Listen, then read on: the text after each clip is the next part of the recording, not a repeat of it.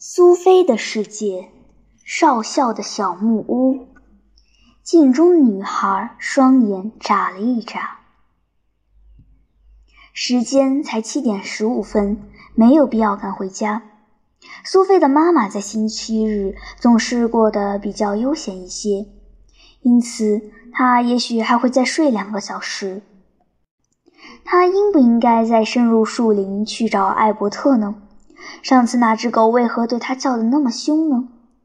苏菲站起身来，开始沿上次汉密士走过的路走去，手里拿着那个装着柏拉图学说的棕色信封。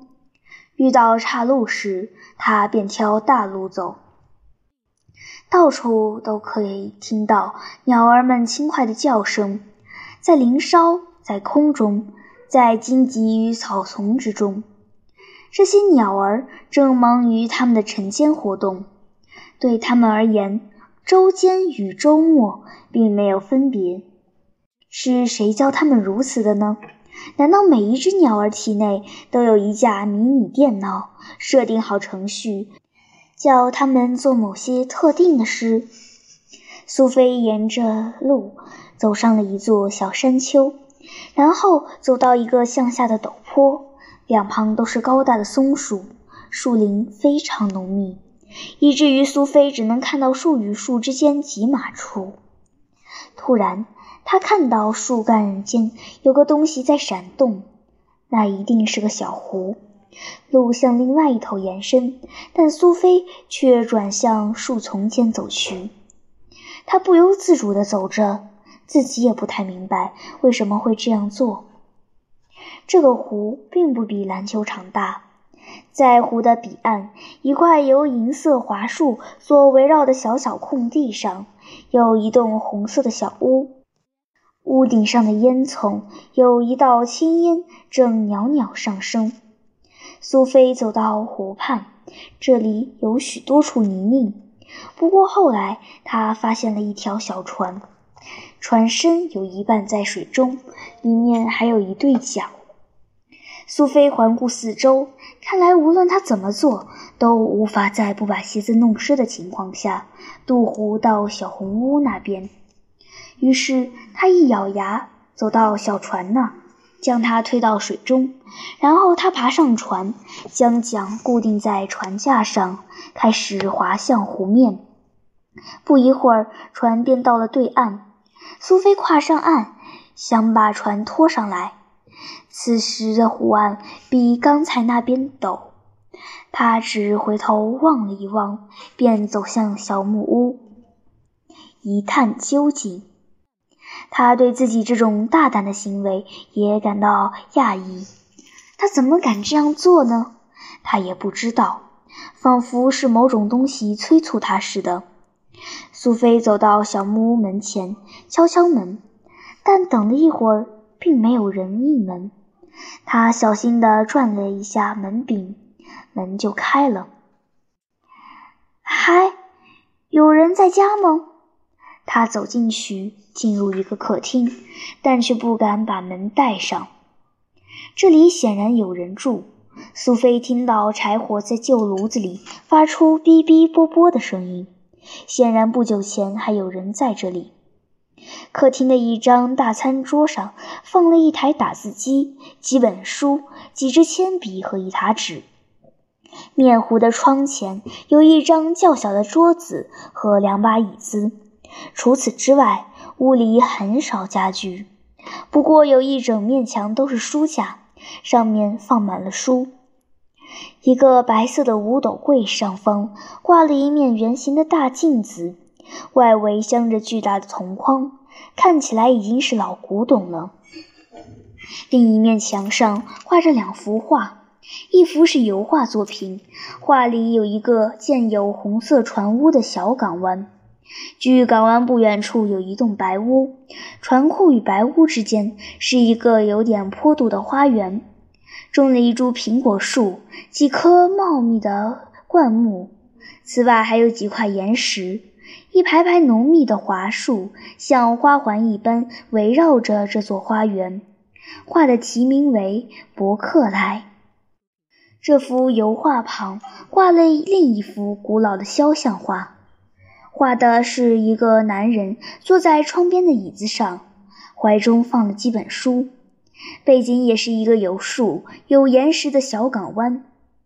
这幅画看来像是几百年前画的，题名是伯克莱，画家的名字叫史密伯特。伯克莱与伯克莱。苏菲心想：多奇怪啊！苏菲继续勘察这座小木屋。客厅有一扇门，通向一间小厨房。不久前，这里刚有人洗过碗，盘子与玻璃杯都堆在一条茶巾上，其中几个碗杯上面还有几滴闪闪发光的肥皂水。地上有一个锡碗，里面放着一些剩饭剩菜。这房子的主人一定养了狗或猫。苏菲回到客厅，另外一扇门通向一间小小的卧室，里面有一张床，旁边的地板上放着两三条捆得厚厚的毯子。苏菲在毯子上发现几根金色的毛发，这就是证据了。现在，苏菲知道住在这栋小木屋里的就是艾伯特和汉密士。在回到客厅后，苏菲站在五斗柜上方的镜子前，镜面已经失去光泽，而且划痕累累，因此她在镜中的影像也显得模糊不清。苏菲开始对着镜中的自己扮鬼脸。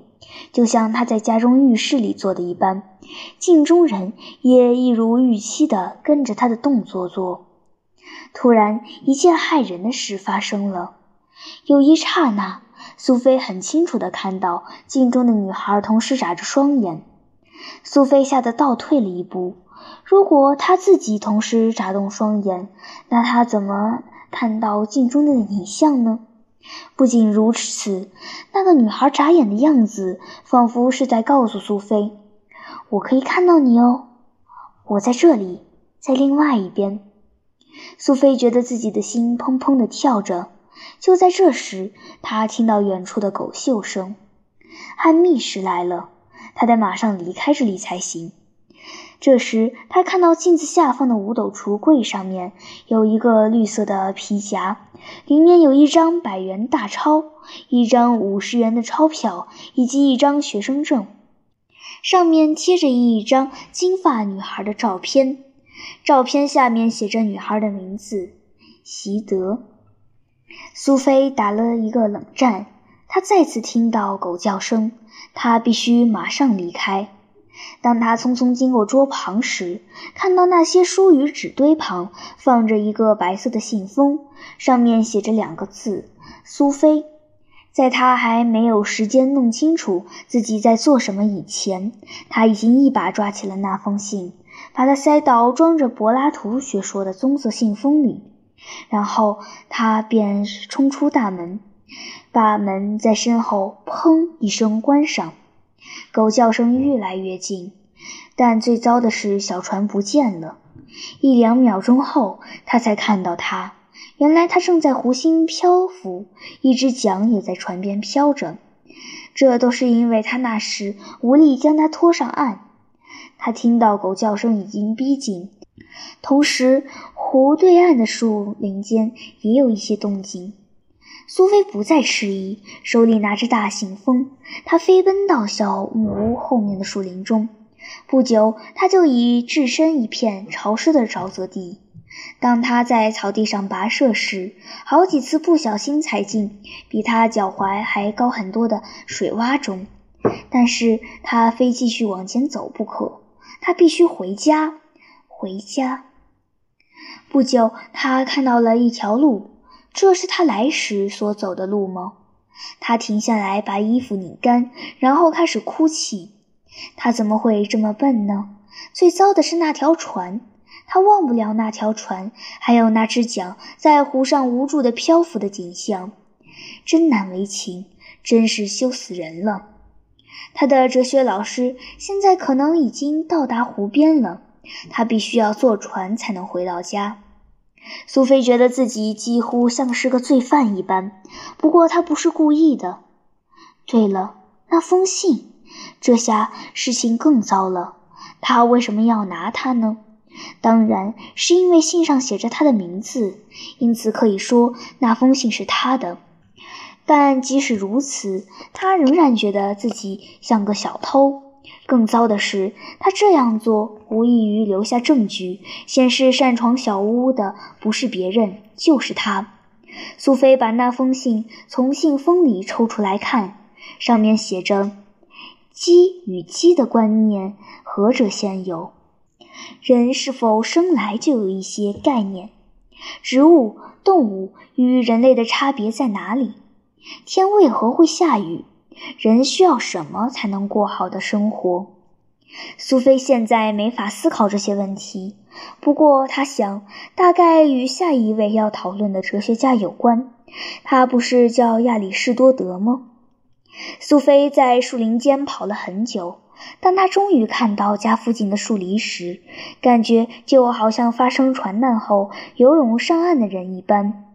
从这个方向看过去，那排树篱显得很滑稽。他爬进密洞后，看了看腕表，已经十点半了。他把大信封放进饼干盒里，并且把那张写着新问题的纸条塞进他贴身衬衣内。他进门时，妈妈正在打电话。他一看到苏菲，马上挂掉电话。“你到底到哪里去了？”“我……我去树林里散散步。”他舌头有点打结。原来如此。苏菲静静地站着。看着水滴从他的衣服上滴下来，我打电话给乔安。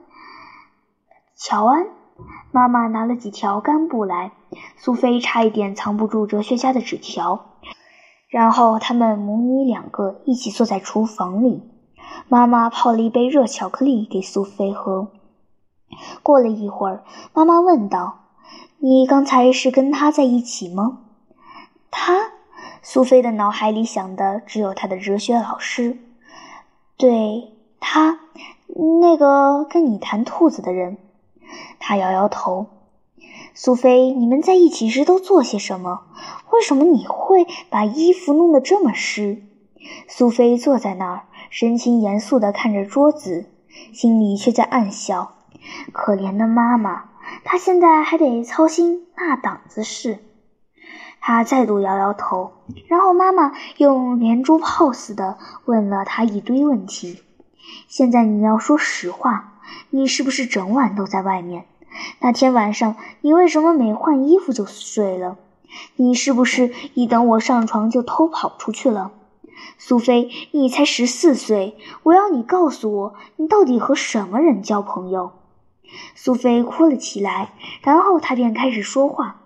因为她心里还是很害怕的很，而当一个人害怕时，通常会想要说这些话。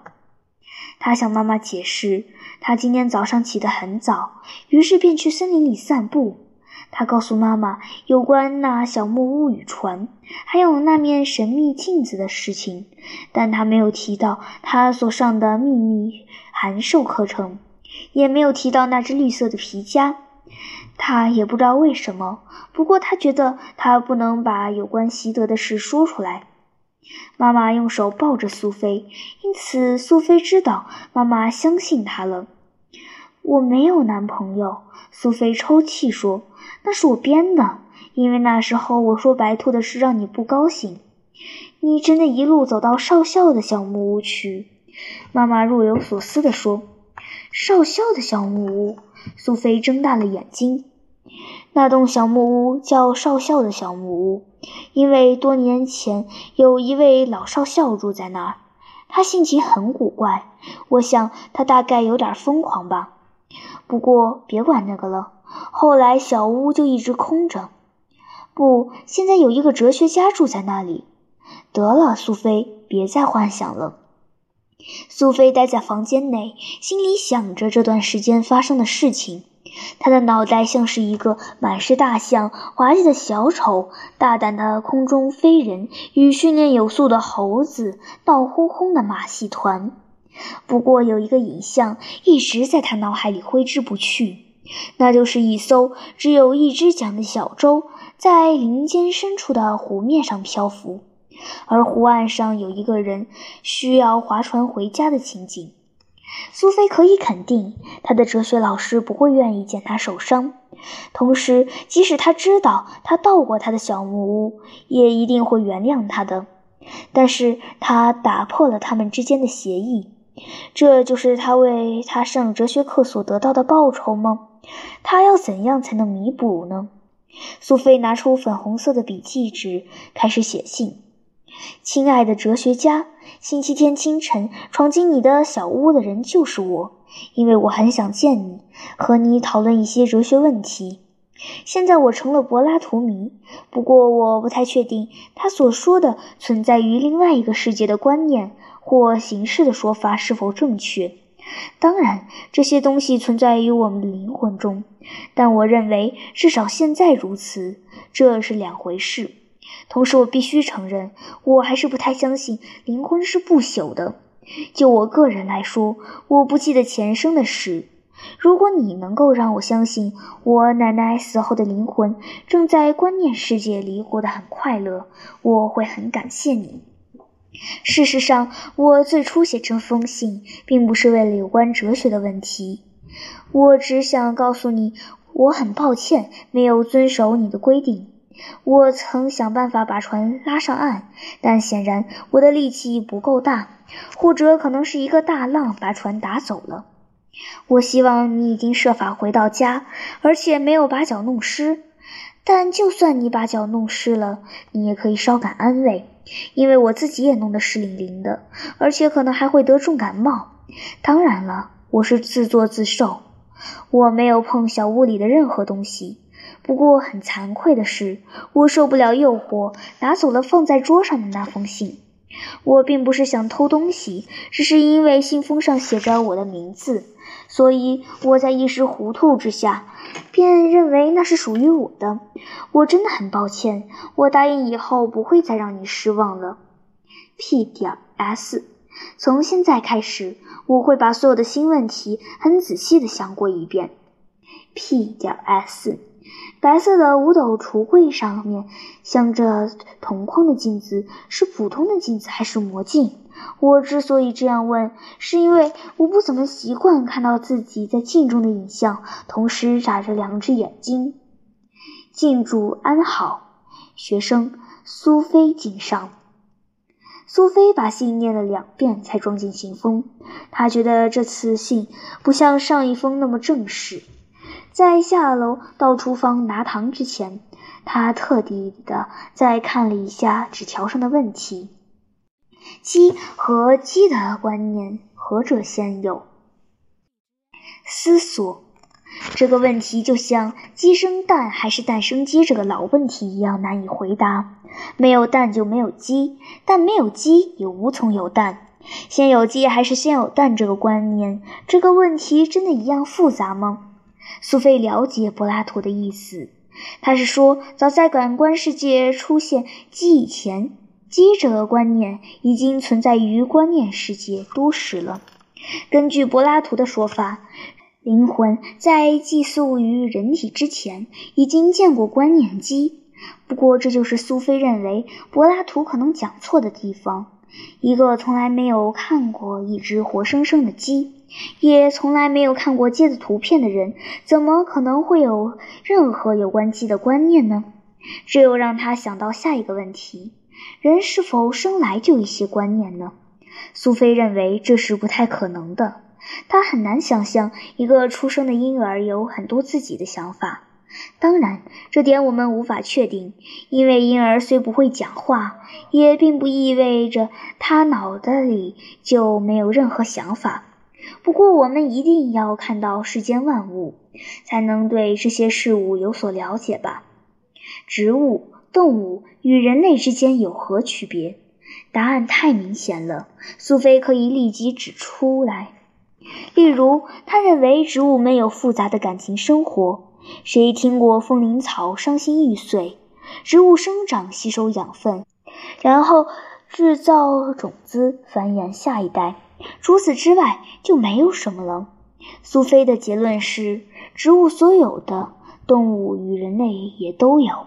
但动物还有其他一些特色，例如动物可以移动。谁听说过一株玫瑰可以跑六十米？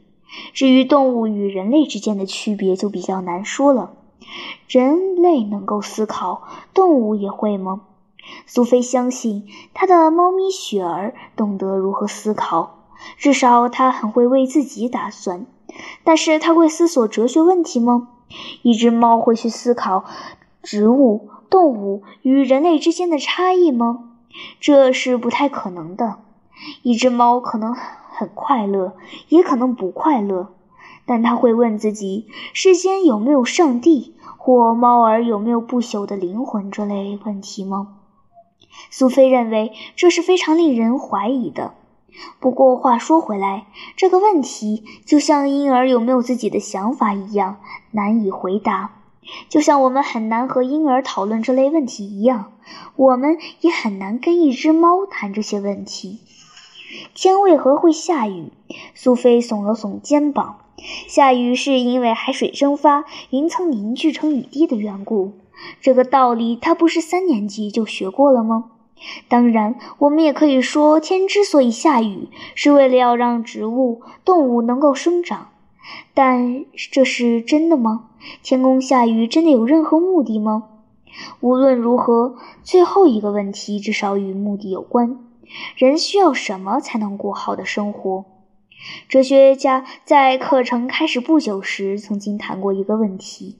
每一个人都需要食物、温暖、爱与关怀，这类事物是良好生活的基本条件。